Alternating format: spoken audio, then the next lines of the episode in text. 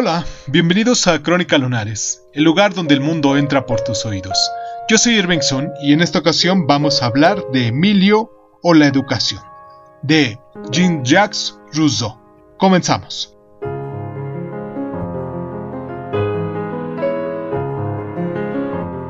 Esta nueva novela filosófica de Rousseau traza la educación ideal de un discípulo imaginario, llamado Emilio, desde su nacimiento hasta su edad adulta.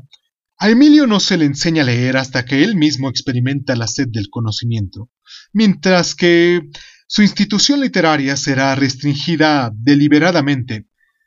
Y según Rousseau, Robinson Crusoe, la novela de Defoe, de la cual ya hablamos hace algunos días, ofrece el mejor tratado sobre una educación en armonía con la naturaleza, y ese es el primer libro que lee Emilio, la filosofía educativa de Rousseau.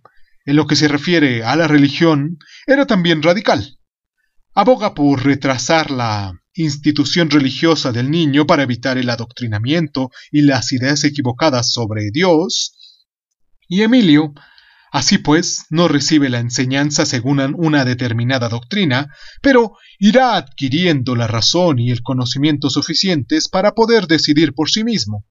La primera adolescencia es una época en la que hace necesario aprender por experiencia más que mediante el estudio académico.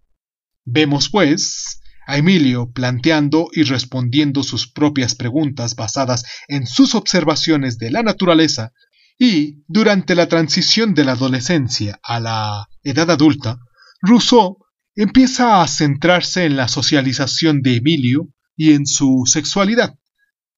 En este último libro, Sofía, o su mujer, Rousseau centra su atención en la educación de las niñas y las jóvenes y se muestra contrario a que reciban una educación seria partiendo de la idea de que los hombres y las mujeres poseen diferentes tributos y que los hombres deben estudiar la verdad, las mujeres deberían aspirar al tacto y al halago, y la novela de Rousseau concluye con la boda de Emilio y Sofía, quienes se proponen compartir una vida retirada pero fecunda en el campo.